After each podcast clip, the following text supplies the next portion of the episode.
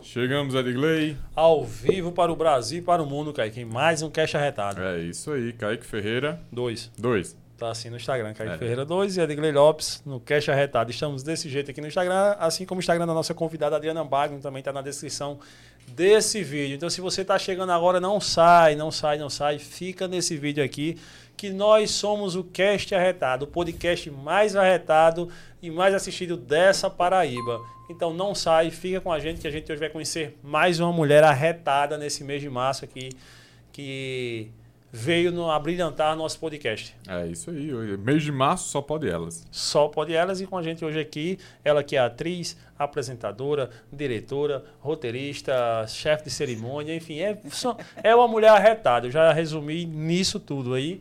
E estamos aqui com a Adriana Bagno. Adriana, obrigado Uau, e boa que noite. Prazer, gente. Obrigada eu pelo convite. Boa noite para vocês, boa noite para a audiência de vocês. Tô tentando botar o vídeo aqui no Instagram, vou conseguir, se Deus quiser. Mas é um prazer, coisa boa, viu? Feliz de estar aqui, feliz com o trabalho de vocês, né? Que é meio que pioneiro na Paraíba, Aham. esse esse cast arretado e arretadíssimo. Vocês estão de parabéns com a evolução, né? Com o conteúdo de vocês. Acompanho bastante, assim, show de bola. Ah, Obrigado, Adriana. Muitíssimo obrigado por estar hoje aqui com a gente. Ora, como não? E antes da gente começar, deixa eu lembrar você que está chegando aqui agora, É. se torne um arretado e seja membro do nosso canal. Como é que, eu, como é que funciona, Digley? Olha só, você vai clicar aí, tem a abazinha do lado, seja, se torne membro. Você clica no membro e você vai ter três opções de membro. Quais são os membros? Tem um pobre arretado, tem um burguês arretado e tem um membro do Clube do Livro. É isso pois é, aí. por 7 reais, 14 reais e 10 reais ao mês, você vai escolher a sua opção de membro e você se torna um membro arretado. Por quê? Porque todo final de mês, final de abril, nós vamos começar com isso. Vamos sortear presentes para os nossos membros. Se você é membro tanto do pobre arretado quanto do burguês arretado, vocês vão concorrer a sandália, brinde como caneca, quadro, camisa personalizada. E se você é membro do Clube do Livro, todo final de mês, finalzinho de abril, nós vamos estar sorteando um dos livros que Kaique trouxe no Clube do Livro. E a gente vai pegar um desses livros arretados e vai sortear para você que é membro. Então, seja um arretado e se torne membro do canal, que assim vai estar dando aquela moral para a gente e nos ajudando a continuar com esse projeto. É isso aí. Por favor, se inscreva aí. E não esqueça, justamente, se inscreva também no canal e deixe seu joinha aí. Ah, não sou membro, mas se inscreve no canal. Tá ouvindo esse podcast no Spotify, na Disney, em qualquer lugar? Viu um corte no Instagram? Vem aqui e se inscreve no canal, porque aí você vai se tornar um cara mais arretado, uma mulher mais arretada ainda. E é de graça. Totalmente de graça. Se inscreve e deixa o joinha aí para o YouTube entender que essa parada é relevante e entregar para mais e mais pessoas. Vamos embora conhecer um pouquinho mais dela, da vida dela. Boa noite para quem está chegando já no chat. É, eu conheci um pouquinho dela, quem é, de onde vem. Ela que tem um. é, já, já há muitos anos aqui nas nossas telinhas, aqui na Paraíba, né, Kaique? Sem dúvida. Vamos conhecer um pouquinho mais dela hoje, que às vezes a gente conhece é, mais superficial, de TV e tal, mas a gente vai buscar a raiz, vamos buscar lá a- a- o, o que Os tá bastidores. os bastidores mais intrínseco ali, que é isso que o povo quer saber. É. É, isso que o povo gosta de saber. Bora. Adriana, vem de onde, Adriana? Rapaz, eu sou de Belo Horizonte, né? E assim, há 12 anos eu tô aqui na Paraíba. É, sou mineira da Gema e eu nunca imaginei que eu ia sair de Belo Horizonte para vir morar tão longe. Mas a vida é engraçada, né? E flui e leva a gente para lugares inimagináveis. E olha eu aqui, já há 12 anos, na Paraíba, aqui em João Pessoa, e amando, porque é uma cidade maravilhosa. Já veio pra cá, já trabalhava com comunicação. A vida toda, Edgley. Desde meus 15 anos de idade eu trabalho com comunicação. Aos 15 anos eu comecei trabalhando na comunicação do meu corpo, porque eu era modelo, modelo fotográfico, modelo de passarela. E aí, hoje eu entendo isso, que minha vida é comunicar. Olha que coisa interessante. Aí o trabalho de, de modelo me levou para a TV, para fazer vídeos publicitários, VTs institucionais, documentários, como atriz, como modelo.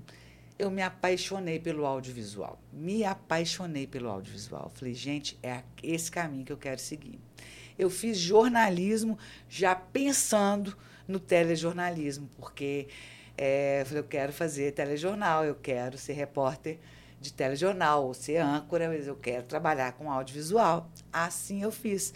Fiz jornalismo contando em trabalhar. Já de cara, já tinha isso na mente já. Já tinha isso como certo, né? E já tinha alguém eh, que já lhe antecedia na família, Adriana? Já da comunicação? tinha- Na comunicação, exatamente não, mas eu preciso te dizer o seguinte: a minha família é cheia de artista.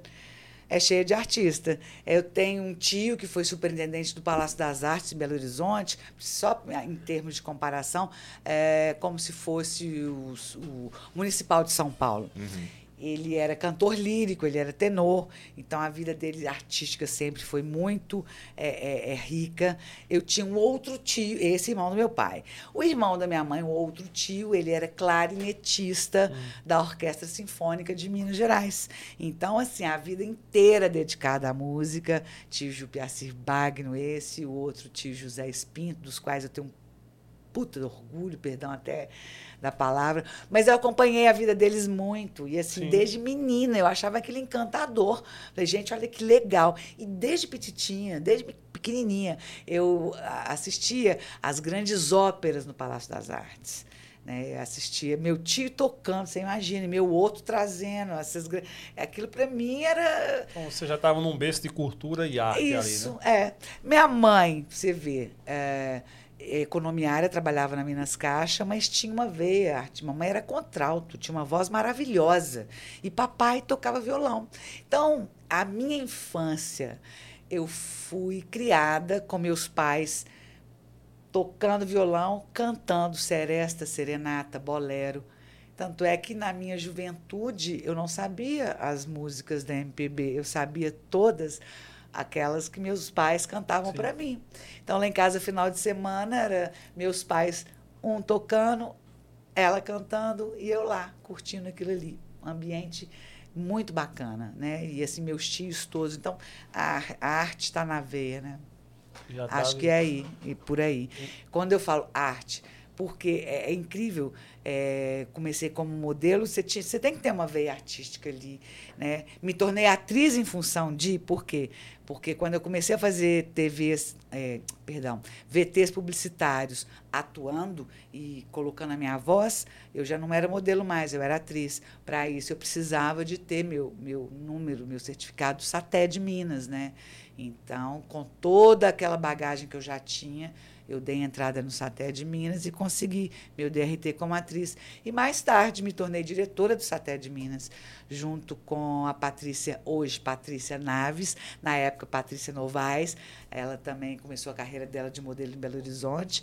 Mais tarde ela foi para São Paulo, virou a grande atriz que todos conhecem, que fez novela da Globo, casou com Mauro Naves né, o, esporte, o repórter esportivo, Esportivo. da Globo. Então, eu e Patrícia, a gente, ali no Saté de Minas, a gente deu aquela profissionalizada, né? Porque, é modelo, vai, vai ser o quê? Hoje, ah, vai ter gravação disso, daquilo. Ah, não, mas tem close. Ah, não, é detalhe de mão. Ah, é passarela. Ah, é foto. Porque as pessoas cobravam o que achavam que deviam e as pessoas pagavam aquilo que achavam que deviam pagar. Então a gente meio que profissionalizou os contratos, talvez até vigentes até hoje lá em Minas Gerais.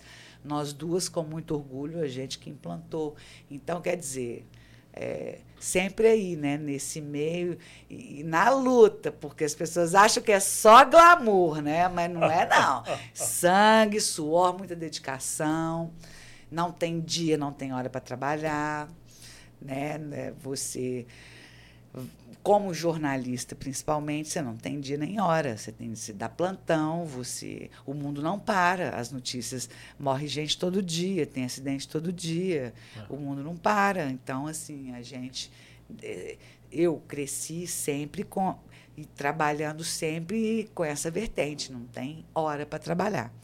E como é que se deu a chegada aqui na Paraíba? Ih, rapaz, isso daí é curioso e é até engraçado, porque, bom, eu já tinha minha carreira toda lá em Belo Horizonte, tinha programas ao vivo de quatro horas de duração. Eu sou reminiscente da primeira TV, eu sou um dinossauro da TV brasileira. eu sou reminiscente da primeira TV a cabo do Brasil, que é o Canal 25 em Belo Horizonte. E a gente do mundo um inteiro café, até Adriana? nós. Oi? Quer um café? Não, eu quero água. Água eu já tenho, eu estou tá bem, obrigada. Eu queria botar meu Instagram ao vivo, mas não estou conseguindo. Mas quem sabe uma hora eu consigo, tudo bem. É, sou um dinossauro da TV e uma apaixonada. É, e assim, me encanta muito poder fazer parte de todo esse processo de transformação que a TV passa. Eu, gente, eu sou. É até engraçado, mas quando eu comecei a gravar comerciais com 15 anos de idade, era o cameraman acoplado ao rapaz do áudio, com aquela mala deste tamanho, andando atrás. Quer dizer, era tão é, surreal a produção de, de um VT publicitário. Hoje eu brinco, se você bobear, você faz tudo aqui. A produtora se resume a um, Um celular. celular, é e acompanhar todo esse processo, e ainda trabalhando, ainda quero trabalhar mais, é, é um privilégio. Então, eu fui do analógico ao digital, literalmente, né? E trabalhando sempre. Então, vamos lá. Já tinha minha carreira lá, eu já tinha deixado de ser modelo. Entrei para o Canal 25, eu ainda fazia alguns trabalhos como modelo, mas chega uma hora da sua vida que você tem que optar, né? Ou eu ia para São Paulo e investia na carreira de modelo para ir até para fora, ou eu, como amava e amo muito minha família, falei, deixa eu ficar quieta em Belo Horizonte, caçar meu rumo. Então, em Belo Horizonte, construí uma carreira é, muito bacana, muito bonita. E entrei para o Canal 25, como, me convidaram, eu já era jornalista formada, mas eu ainda eu já tinha feito um programa, tem umas, umas histórias curiosas. É, tinha uma produtora em Belo Horizonte que se chamava Forma. E o dono dessa produtora, ele trabalhou, inclusive, na Record São Paulo, ele era um CEO da Record São Paulo. E aí ele resolveu montar um programa. Foi o primeiro que eu trabalhei. Assim, é até engraçado eu rever as coisas que eu fiz lá. E aí esse programa, ele entra, gravamos programas gravados, tudo muito bonitinho. Quando o programa ia entrar no ar, entrou uma, um pacote econômico, se não me engano, de Fernando Collor de Mello. Olha para você ver como é que eu sou Dino. Ah, E esse programa nem chegou a entrar no ar, porque não tinha dinheiro. Esse pacote econômico segurou a poupança de todo mundo. Ninguém tinha dinheiro para nada. Essa foi a minha primeira experiência. Passado já isso, falei, começou difícil o negócio, né? difícil. O trem já já estava ruim do meu lado. Eu falei, ah, quer saber? E continuei com a minha carreira de modelo. Que assim, eu viajava o Brasil todo gravando comerciais, aí, né, modelo e atriz. Quando eu cheguei no Canal 25, que é a primeira emissora de TV a cabo do país, foi uma experiência fantástica, porque ali eu aprendi tudo o que eu sei sobre TV, porque a gente tinha liberdade de criação, como era. é, Eu, eu imagino talvez seja as startups de hoje, sabe, fazendo um comparativo, porque lá a gente tinha liberdade de criar, liberdade de apresentar os projetos do programa que eu queria apresentar, lá tinha jornalismo, mas assim, eu tinha que saber como é que o meu câmera. é, lidava com aquilo, eu tinha que entender o meu carregador de cabo, como é que funcionava aquilo. Eu, eh, a gente meio que era híbrido, sabe? E eu falo, a gente não, é, não faz nada sozinho. A gente é, é, é uma engrenagem, uma pecinha de uma engrenagem que vai terminar numa tela. Então, e assim, não, como não tinha nada muito protocolar, como uma grande emissora de TV, né, das TVs abertas, era ali onde os meninos, nós de vinte e poucos anos, brincávamos de fazer TV. E assim, fizemos história. É o que eu falo, é até emocionante. Fizemos história porque é o primeiro TV a cabo do Brasil. E a gente do Brasil, do mundo todo, buscar é, é, o nosso conhecimento, a nossa forma Informações, de né? fazer TV. Vocês faziam. É, o know-how mesmo, de fato. Então, ali eu aprendi tudo. Então, assim, de bancada de telejornal, a gravar documentários, a ter programas, é, e tudo ao vivo, viu, gente? Muitos programas que eu vou citar aqui, é, é, tirando o documentário que era gravado, é, programas ao vivo, é, de entrevistas mesmo, é, telejornal, obviamente, ao vivo, mas programas com características muito diferentes, públicos-alvo diferentes, e eu aprendi tudo ali. Então, foi uma grande escola, porque a gente não aprende. A gente não aprende fazer TV na faculdade. A gente não aprende fazer televisão na faculdade. A gente não aprende. Essa é uma verdade que tem que ser dita. Eu acho que a maioria dos cursos, viu, Adriana? É, eu até imagino, eu estou falando daquele que me compete, né? E assim, você tem que ter traquejo, você tem que ter time, você tem que ter. Você imagina se segurar um programa ao vivo, você passar mal, o seu entrevistado passar mal. Então, isso tudo é a vida que vai te ensinando. Né? E a gente, aquilo ali para a gente foi uma, para mim foi uma escola, é uma grande família. Tanto é que quando eu vou a Belo Horizonte, já aconteceu da gente se reunir depois de 20 anos. Foi assim uma festa maravilhosa, cerca de dois anos. E a gente tem um carinho muito grande uns pelos outros, porque a gente torcia uns pelos outros, sabe? É uma coisa assim, não tinha. É, é, vaidade ou ego, eu sou melhor, eu sou pior, a gente torcia para é eles. Massa. Isso é maravilhoso. Então gente, eu não tinha colegas, eu era minha família do canal 25. E de fato é, tanto é que a gente tem, eu tenho amigas até hoje, de fato, né? E assim, foi maravilhoso, uma experiência maravilhosa. Então, era eu, fazendo esse comparativo de startup ali eu aprendi tudo. Bom, aí tá certo. Aí eu trabalhava no canal 25, depois foi vendido, permaneci na TV Metrópole, depois fui convidada para a Rede Minas, isso tudo já como jornalista, enfim. Aí me casei e não tive filhos logo no início, né? Eu fui ser mãe muito tempo depois, porque eu trabalhava de manhã, de tarde e de noite. Eu me lembro que eu trabalhava para a TV Câmara de manhã, à tarde era TV Metrópole. Fora isso, eu viajava o Brasil todo gravando comercial. Então eu falava para meu marido, para me ter filho e dar para os outros cuidar, não quando eu for mãe, é para ser projeto ser mãe. Aí um belo dia virei para ele e falei: é a última pílula da cartela, você se vira, porque até onde eu sei, eu dependo do meu corpo para trabalhar, você não. Então se vira. Ah, e no meio disso tudo, esqueci de comentar uma parte muito bacana, que é, eu, sou, eu sou mestre de cerimônia de eventos corporativos.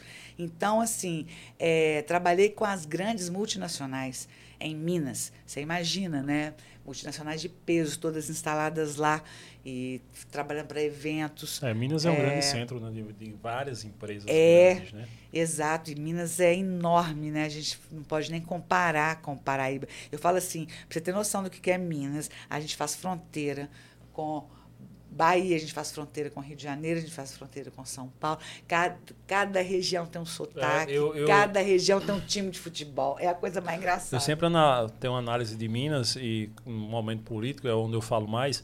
Minas é o reflexo do Brasil. É. E, e não só não, é, não só pela quantidade, muitos votos, mas é o reflexo do Brasil porque onde ele está localizado e ele beira e ele chega a beijar todos os extremos, todos os lados do Brasil, né? Desde Nordeste, isso. desde o E eu vou te, eu, eu vou te ele, falar uma coisa todos. Isso, uma coisa curiosa assim, grandes produtos são lançados em Belo Horizonte.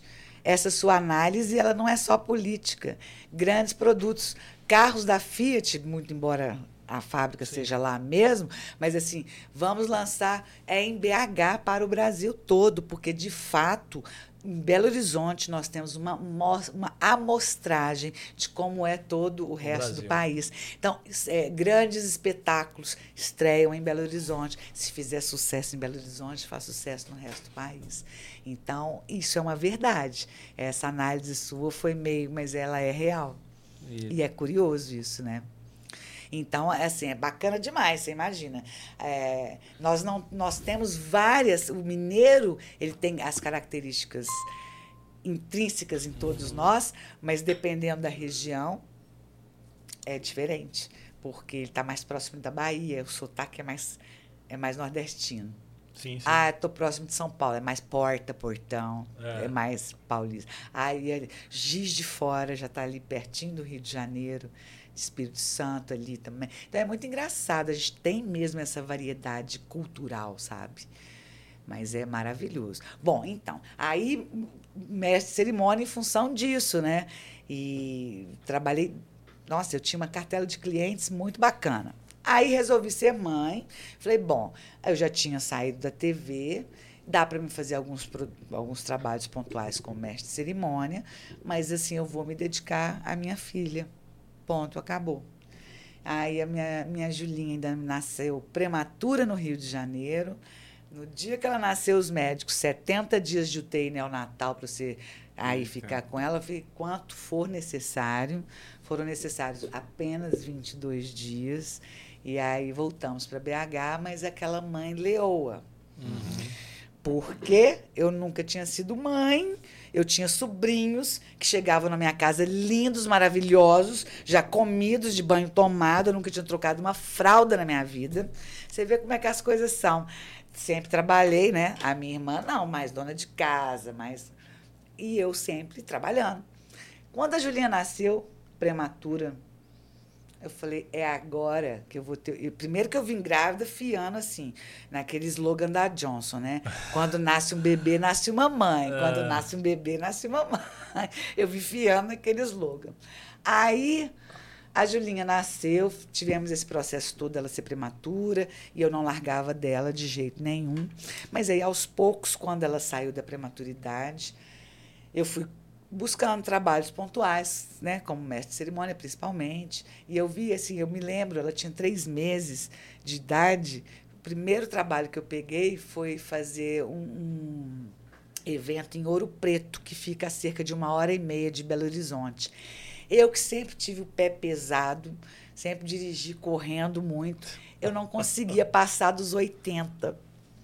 Falei, cara, eu não tenho direito de morrer. Eu não, a, gente, a, a gente muda da água para o vinho. Então, eu não tenho direito de morrer. Então, eu vou a 80 para chegar viva e voltar viva. Porque hoje eu tenho a Julinha para cuidar. É incrível esse pensamento. Eu, eu não sou daqui de João Pessoa, sou do sertão. E vez ou outra eu ando de moto. Eu ia visitar meus pais de moto. Ah, eu saía daqui, ia num um evento rápido. Por exemplo, dia, dia das mães, eu saía sábado à noite, visitava minha mãe domingo de manhã e voltava três horas e meia de viagem.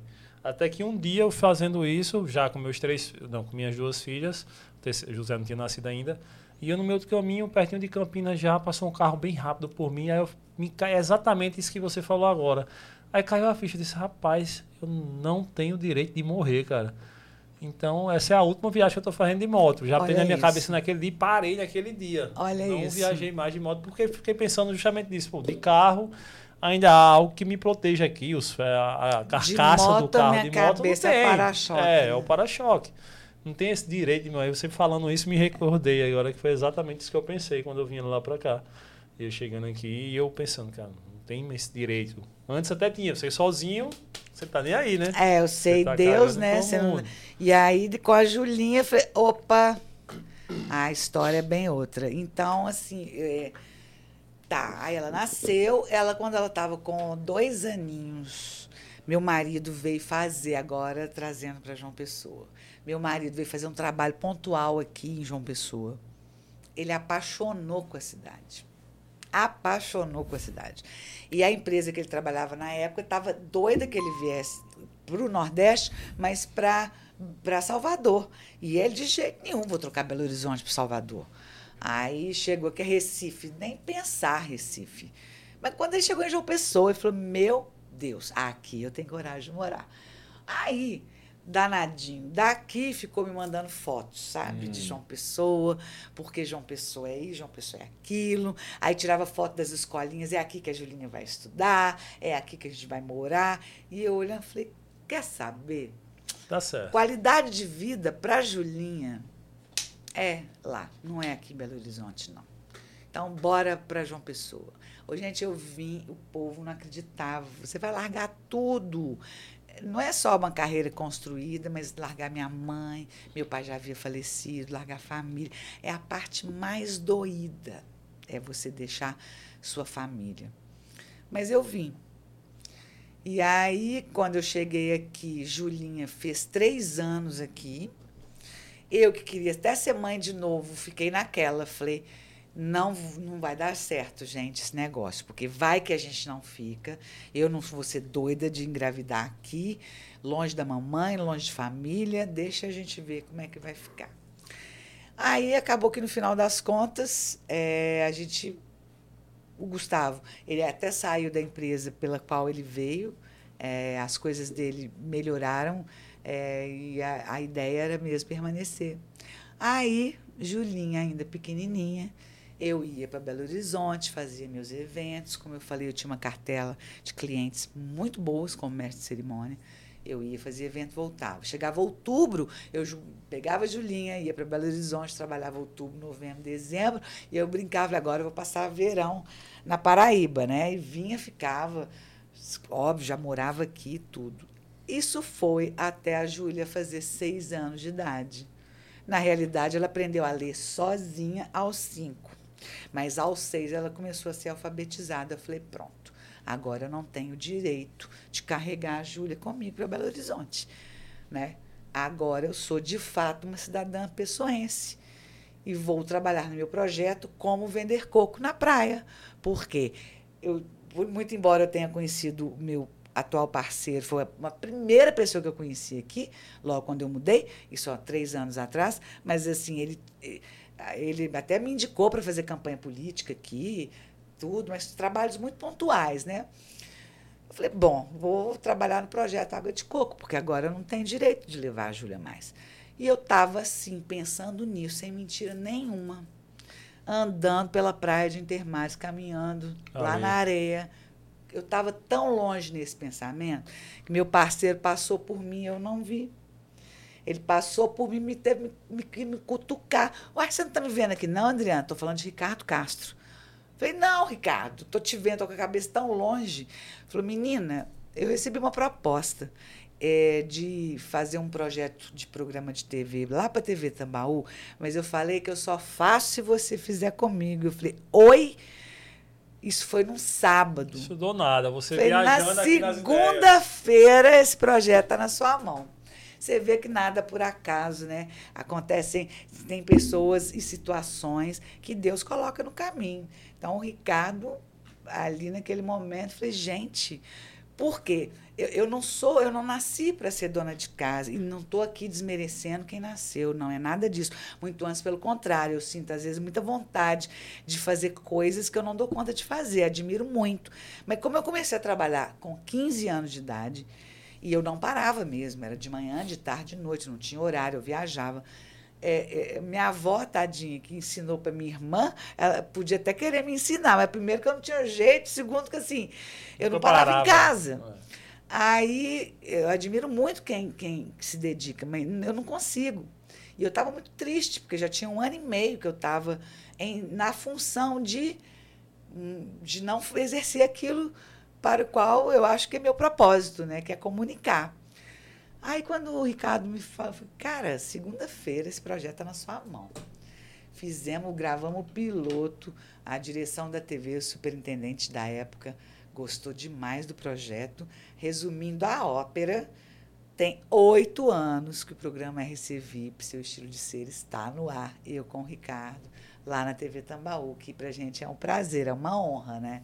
E eu falo, a gente deve estar tá beirando um, um Ibope, porque não, não sei se tem outro programa do nosso segmento com tanta sobrevida. Né? É, oito anos você segurar um programa não na TV. Não são oito meses, né? Exato, e na TV Paraibana, até porque tem que dar resultado. Na TV Paraibana, se não der resultado, não está na grade. Né? Você vê, vários programas iniciam, é um ano, terminou ah, aquele bom. projeto ali, o pessoal já muda ali. É.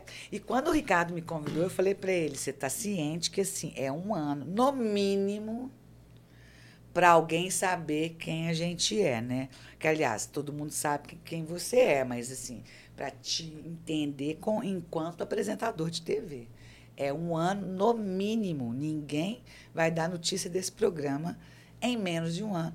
Que isso, você tá doida? O programa é semanal. Nós vamos cobrir isso, vamos cobrir aquilo. Falei, no mínimo, um ano para esse programa vingar.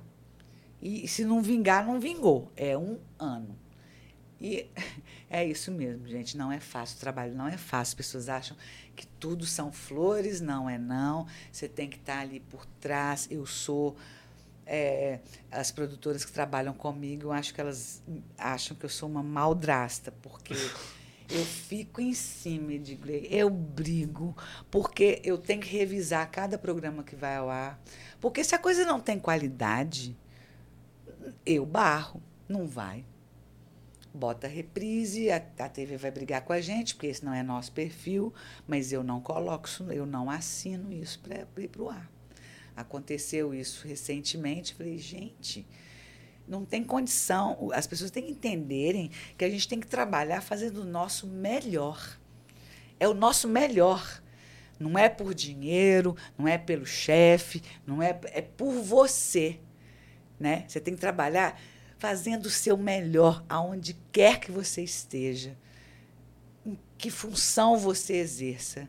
Se você é a moça do cafezinho, que você seja a presidenta do café. Você entende isso?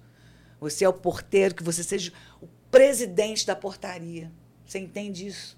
É você se vestir, sabe, de orgulho, se vestir e fazer a coisa bem feita, porque se não ficar bem feita, a coisa não dá certo. E assim, a gente tem que buscar um pingo de qualidade. Então, outro dia eu ainda falei, nós estamos oito anos no ar, porque a chata aqui não permite erro. Porque se tiver erro, ninguém gosta, ninguém assiste a TV, não vai. Não é assim que a coisa funciona. É desse jeito. A proposta do início, ah, ela se mantém até hoje, Adriana? As principais mudanças que houve no programa? Na realidade, o que acontece? Como meu parceiro, Ricardo Castro, ele é. é como é que fala? É, nossa, gente, me fugiu aqui. Nossa senhora, olha para você ver, minha, meu HD tá cheio.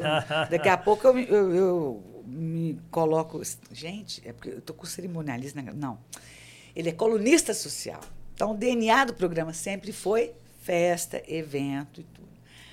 Agora, você imagina é, na pandemia. Sim. Você imagina não só o programa, mas todo mundo que trabalha com, com fé. E daí? Nós temos que nos, tivemos que nos reinventar, né? É, mudanças abruptas, a gente. Não, não, não é que a gente teve mudanças abruptas, mas a gente está sempre se adaptando e sempre se inovando. Então é um fato curioso. O programa, ele foi o primeiro programa da TV Tambaú digital a ir ao ar, antes da TV se digitalizar. Sim. Nós já éramos digitais. Então a gente tem essas mudanças. Vamos, vamos criar um quadro novo, vamos. Aí a gente pensa numa coisa interessante e tal. Uhum. E é claro que quando o negócio aperta, você tem que usar a sua criatividade, né? na pandemia, que foi aquela loucura, ninguém sabia o que, que ia ser aquilo, se a gente ia ficar 40 dias, é. 40 meses, 40 dias, anos, 15 dias, dias vai, vai, e a gente mexendo com o evento. O que, que aconteceu? Reprise. Tacamos reprise. Acredito que muitos programas fizeram, acredito não, muitos programas fizeram isso. Só que o nosso tinha um, uma diferença. O nosso depende de evento. Não é que depende. O DNA do programa é evento. A gente não tem um talk show. Eu não tenho. Eu tenho entrevista? Tem entrevista. Mas não é. O DNA do, do programa é evento. Uhum. Aí tá bom. Mas tem quatro meses que vocês estão reprisando. Aí a TV começou a cobrar da gente, com toda razão. Falei, a gente tem que voltar ao inédito, né? É, tem. Aí eu falei, Ricardo, como é que a gente volta no inédito não tem evento? eu, e aliás, eu não vou cobrir evento. Falei, se você quiser, vai você, que adora fé. Eu não vou. Enquanto eu não tiver três doses dessa vacina, eu não vou para lugar nenhum. Ele, não, eu pode, as coisas que estiverem surgindo, as poucas coisas, pode deixar que eu cubro. Falei, então vamos inventar um quadro diferente, um quadro digital, um quadro quebre a barreira geográfica e que não me faça sair de casa. Aí eu criei o quadro Café da Manhã VIP São Brás, com o apoio da São Brás, para a gente poder estar tá conversando com gente do Brasil inteiro, do mundo inteiro. Então eu converso. O meu último entrevistado foi o numerólogo das estrelas, Oscar Almada. Vocês uhum. devem já ter ouvido falar dele. Já, Ele já, já foi já. no programa da Ana Maria, já foi no programa da. da. na minha cabeça, daqui a pouco vem. Mas ele Mas, é bastante conhecido, nacional. Né? Ele é.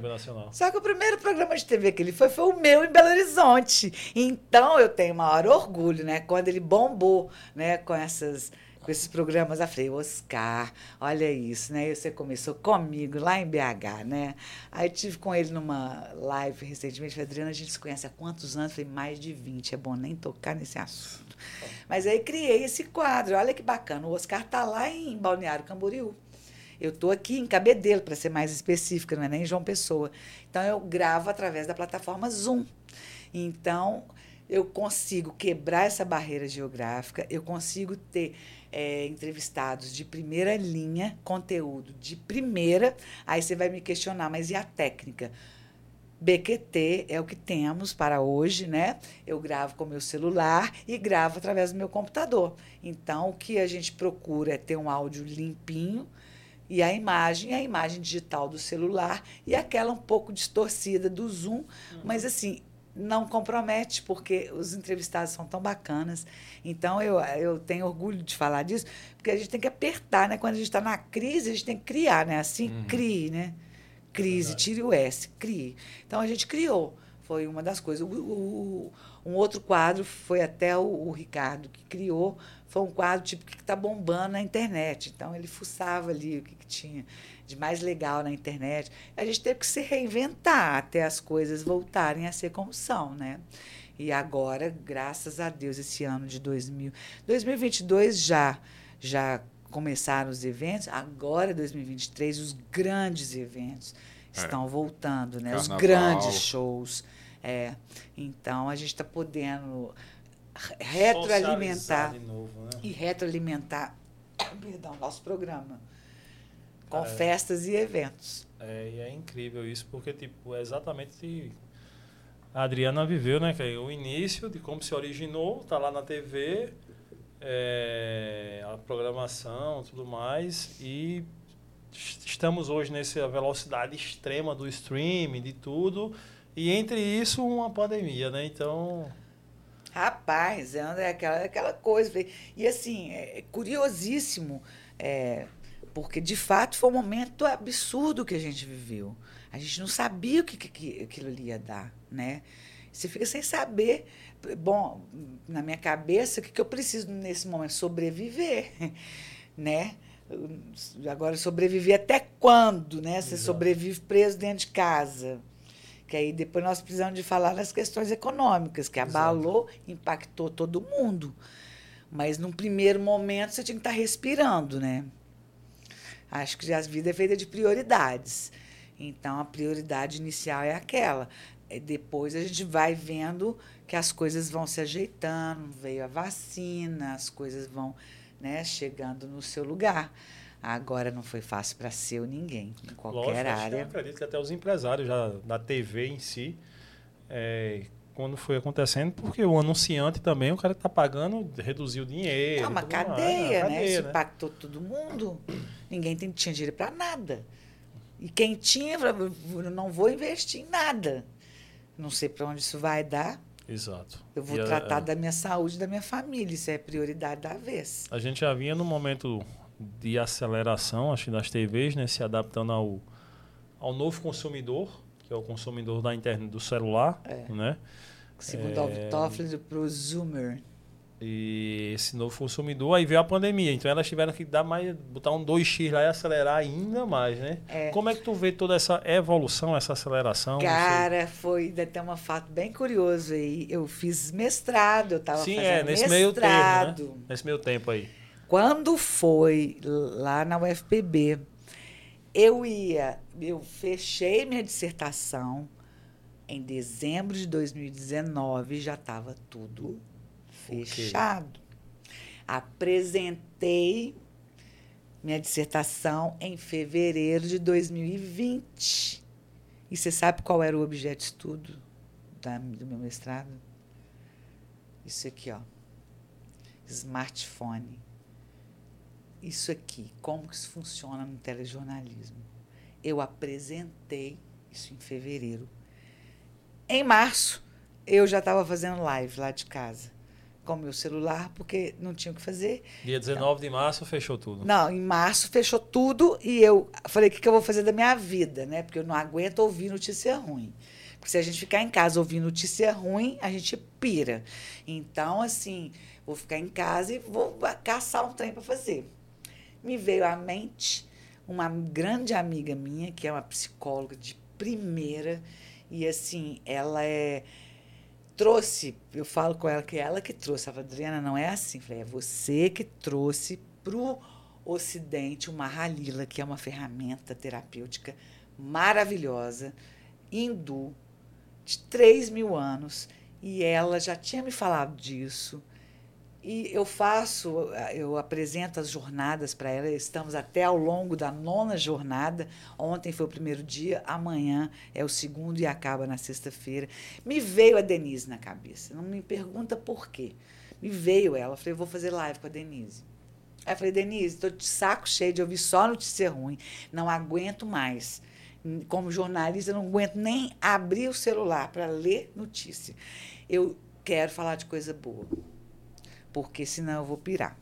Aí, na época da pandemia, eu comecei a fazer Tai Chi Chuan online. Aí eu achei essa pergunta, eu vou te responder da seguinte forma: deu uma acelerada tão absurda no digital e foi tão bom para todo mundo, tudo nessa vida de Glei tem de divino e de satânico. Aquilo tudo que a gente estava passando, que era assim, um filme de terror, né? É. Que a gente estava vivenciando. Mas, contudo, se você me perguntar qual o lado bom, não foi essa aceleração digital? Acho que foi boa para todo mundo. Empresas descobriram que elas não têm que ficar abertas, que elas não têm que ter um prédio enorme, com tanto gasto. A economia de cafezinho e água. Grandes bancos que tiveram, que depois fizeram aquele programa de botar o pessoal home office. O que eles economizaram de café é uma coisa absurda. Então você vê como é que assim a gente está vivendo num mundo, isso aí, eu acho que a pandemia é o recado que a, que a pandemia acho que deixou quem tiver ouvidos para ouvir que ouça, né? Que é o seguinte, a gente tem que mudar a maneira como a gente vive. A gente tem que mudar a maneira como a gente olha. A gente é um ser humano e a gente está esquecendo do, de ser humano. A gente está vivenciando muito ter, o superficial. E o ser humano está onde? A gente é conectado com a natureza. Tudo que tem acontecido impacta sobremaneira a Terra, nosso planetinha azul. A gente tem que olhar para ele, a gente tem que olhar para o ser, a gente tem que esquecer o ter e usar as coisas da maneira como elas podem nos beneficiar, mas sem desperdício de nada, né? sem. Sabe? É o seguinte: o digital está aí. Olha, ele reduziu custos e gastos altíssimos de empresa, levou informação. Info, olha vocês aqui, se posso estar errada, mas o podcast também, o Cast Retado também surgiu sim, sim. numa dessas. Né? Exato. Né? E olha para você ver que coisa bacana é você trabalhar com informação sem barreiras geográficas. A Sim. gente aqui está falando para o mundo. Se, se tiver. Aqui eu tinha uma audiência da Itália que eu não consegui voltar. Então é isso. Olha que legal. A melhor coisa para mim foi o digital e foi essa possibilidade que a pandemia trouxe para a gente, da gente se reinventar de fato, mas como seres humanos. Tem gente que não, não aprendeu a lição. É verdade. Mas eu acho que foi o grande legado. E por que a Denise? Porque eu já conhecia o trabalho dela. Falei, eu preciso falar de coisa boa para as pessoas.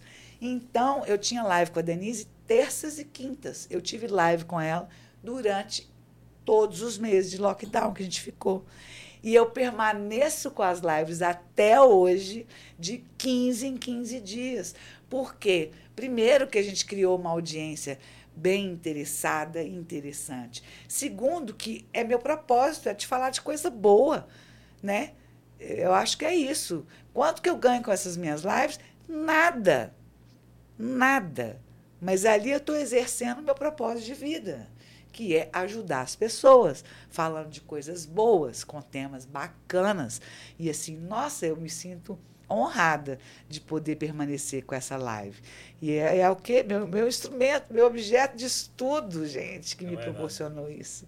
Não é legal? Com certeza, não tenho dúvida disso. A, a, Adriana, tu estava nos bastidores, a gente lá fora conversando, você me falou, você falou de algumas experiências que tu teve durante programas ao vivo. Ai, várias. E aí eu vou entrar nesse tema, essas Bora. experiências mais inusitadas que já, tu já passou durante programas. Ah, por exemplo, um que você citou foi o desmaio ao vivo. Já né? desmaiei ao vivo, contar isso para vocês. Mas deixa eu te contar, minha primeira experiência como repórter da TV Record é em São Paulo. Eu tinha 21 aninhos de idade. quando eu fui para a Record em São Paulo. Eu nunca tinha visto um defunto na minha vida, gente. Nem no caixão arrumadinho. Aí, o que, que eles fazem com o repórter que chega para trabalhar né? Além de a gente é o foca da história, né? Quase o estagiário. Vai botar a criatura aonde? Para apresentar um telejornal, para editar? Claro que não, né? Vai cobrir todas as matérias policiais que tem. Assim eu fui. E antes é, eu fazia os boletins. Boletim era o que? A gente gravava rapidinho, tipo, olha só a época a gente ia, gravava o acidente. Gente, aconteceu um acidente aqui, em tal lugar assim assado, papapá, com vítimas presas na ferragem. Você vai ver todas as informações ao vivo no jornal, tal hora, assim assado. Esse era o boletim. Uhum. Aí o mortoqueiro vinha, pegava as fitas em super VHS para levar para a emissora e soltar aquele boletim. Então, era, e fora isso, aí a gente ficava fazendo a reportagem como um todo. Minha primeira saída de rua foi cobrir um acidente de ônibus que tinham dois mortos nas ferragens. Agora vocês imaginam. Gravação, não estou nem respondendo a sua pergunta. Eu fui de costas até o acidente para mim não ver. Tá. Eu não ia ter estrutura, gente. Aí gravei. Na hora que eu estou entregando a fita pro mortoqueiro, falei, ah, esqueci de dar o a principal informação, que era o endereço. Então, assim, minha primeira, falei, caramba, é assim que a coisa funciona. Então, tá bom, vou ter que conviver com isso, né? Então, lá, cobri até, não tem coisas que eu não posso nem falar, porque são pessoas conhecidas, mas, assim, é, morte de fulano por negligência, assassinato do outro com não sei quantas facadas. Essa foi uma foi experiência grava. Qual é a beleza? Mas é bom que você cresce como pessoa. Não é só como profissional, não. Eu voltei de São Paulo, você não imagina. Assim, calibrada. Agora Mas aí voltei volta. de São Paulo e fui voltar à minha carreira de modelo, de atriz, que era isso que eu trabalhava. Enfim, quando me convidaram para ir para o Canal 25, numa das vezes, a gente era VJ. Então, a gente é, chamava clipes e chamava as notícias. Assim, é, VJ, para quem não sabe, a gente era apresentador de pequenos, pequenas esquetes, né? seja noticiário, seja, é, do, enfim, diversão, o que quer, que quer que tivesse. E eu, como VJ, deixa eu contar para vocês, a nossa câmera lá no canal, no estúdio, o estúdio era pequenininho, menor que esse aqui de podcast. Por quê? Porque tinha só uma câmera, que já ficava no tripé, a gente só ajustava a altura dos apresentadores onde sentava, aquela câmera ali no tripé, pronto, saía um VJ, entrava o outro, não precisava muito nem de mexer. O câmera, que era o próprio, ele que soltava a gente no ar ao vivo, que era o exibidor, ele só enquadrava a gente no intervalo e voltava. Na primeira semana, eu como VJ do Canal 25, a câmera começou a envergar, a envergar, a envergar. E eu sentada no banquinho, eu tive a ideia, eu vou pular. Pulei do banquinho e fiquei agachada, ao vivo, dando a minha última notícia e tudo. E assim, haja perna para segurar. Eu falei, cara, é, é a primeira experiência, tipo, a primeira semana. Né?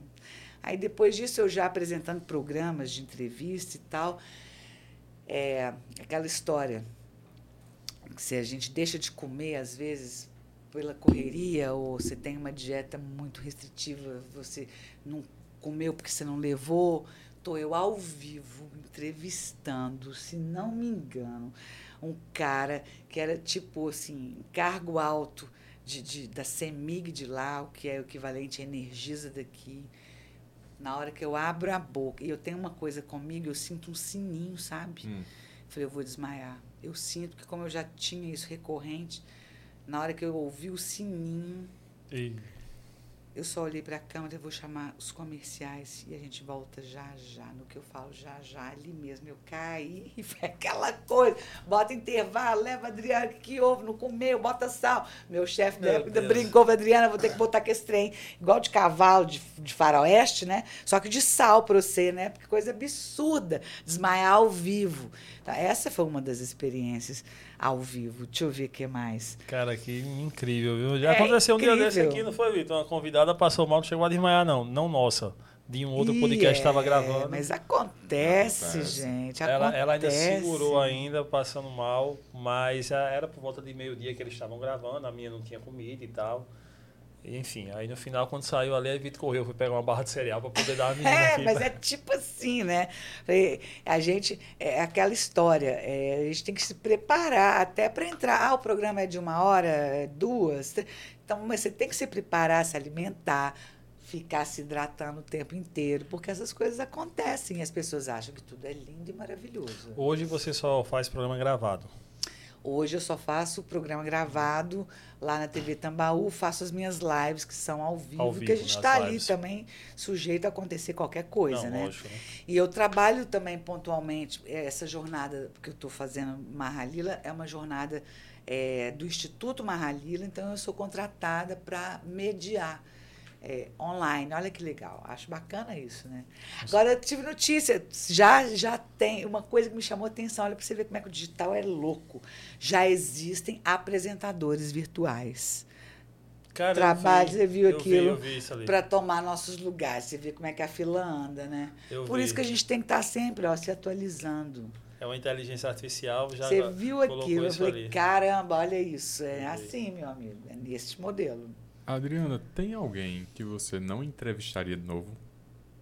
Teve algum... Por alguma razão. Teve alguém que foi mal educado, alguma coisa nesse sentido?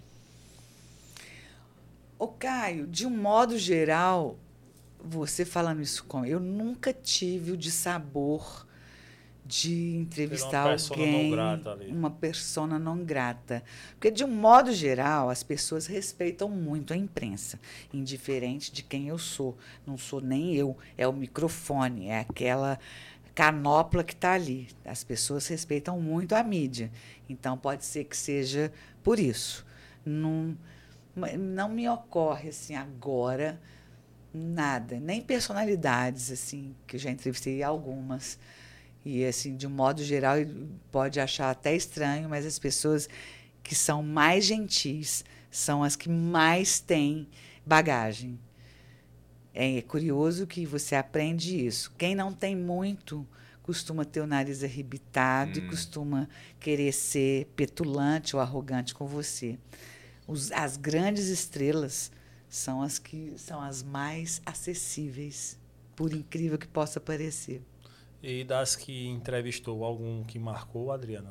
Nossa, vários. Eu seria muito injusta se eu esquecesse de alguém, mas assim.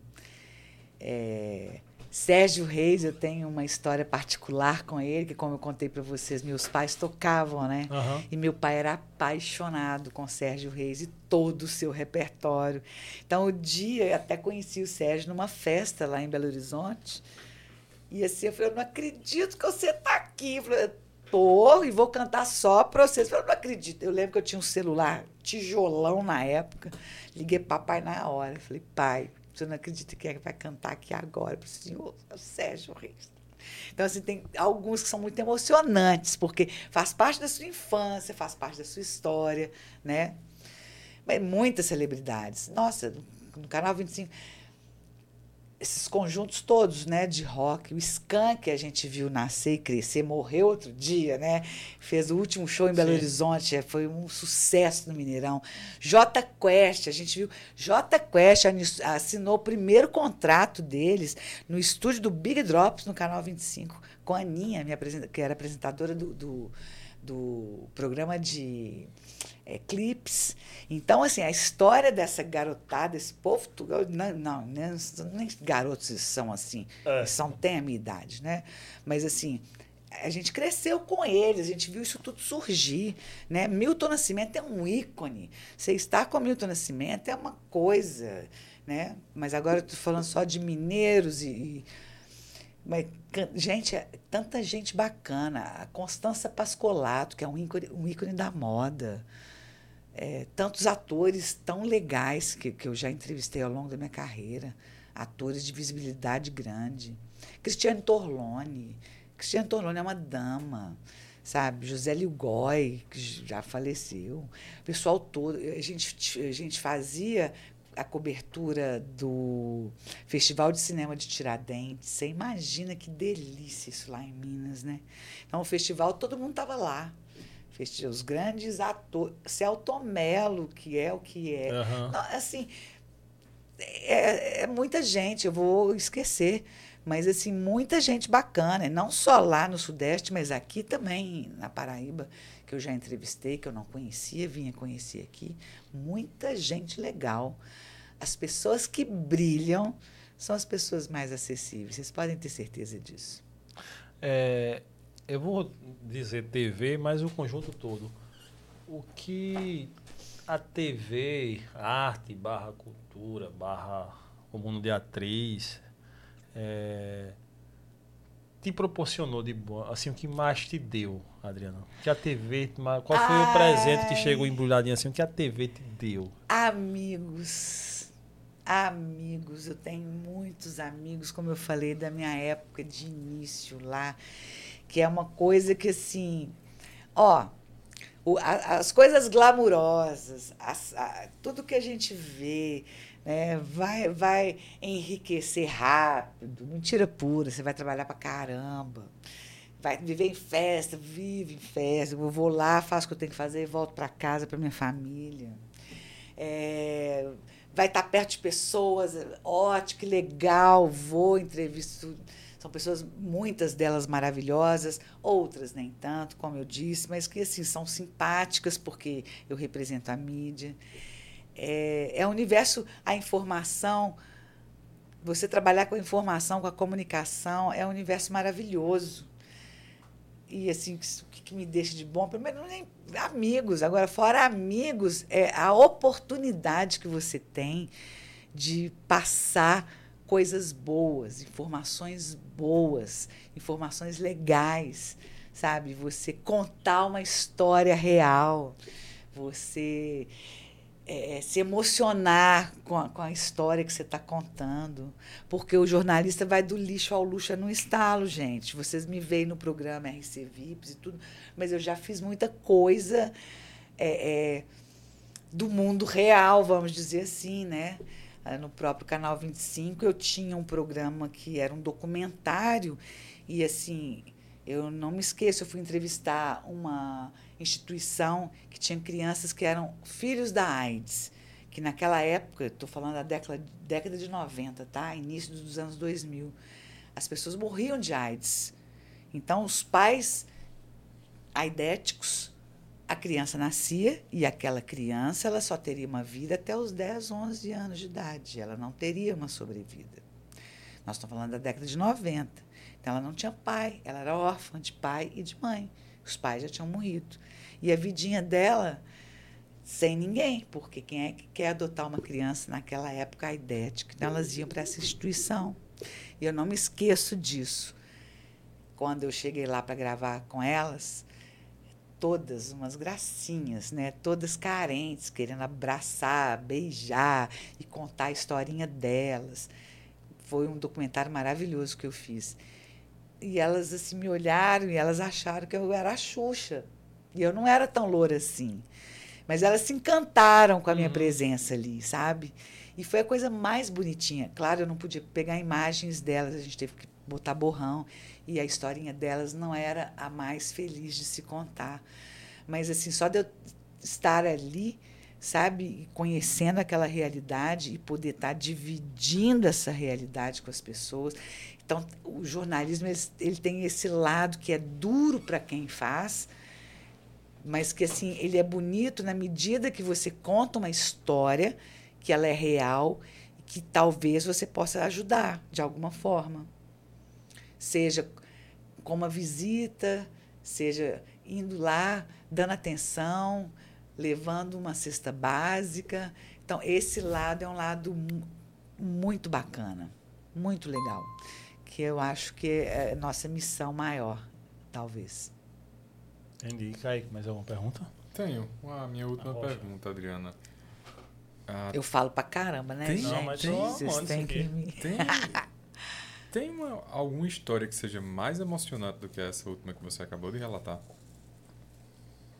Que eu fiz... Porque é, é, é de, assim, de doer o coração mesmo a, a é, essa visita, essa é, experiência. É, não é? E assim, tem uma... Tem, tem um, também dentro desse, desse documentário, eu visitei uma instituição que trabalhava com drogados. Né? Então, assim, quando você lida com essa realidade nua e crua, que você tem alguns depoimentos que as pessoas. É, volta a dizer, a gente está lidando com o ser humano. Sabe? E assim, é, é, você poder contar essas histórias da maneira como elas são e ver que o que, que você pode fazer para melhorar a qualidade de vida daquela pessoa, a vida daquela pessoa.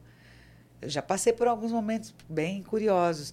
Aqui você vê que engraçado, trabalhando para a campanha política, que eu falo que foi quando eu conheci de fato João Pessoa, que eu fui nos, bar, nos, perdão, nos bairros mais distantes, mais carentes. Com pessoas, é assim, você entrar nas casas, você, a pessoa quer te receber com o que ela tem, ela quer te dar um copo d'água, ela quer te dar um café, ela quer dividir o pouco que ela tem com você. E, assim, é, é muito bacana essa, essa aproximação que a gente tem.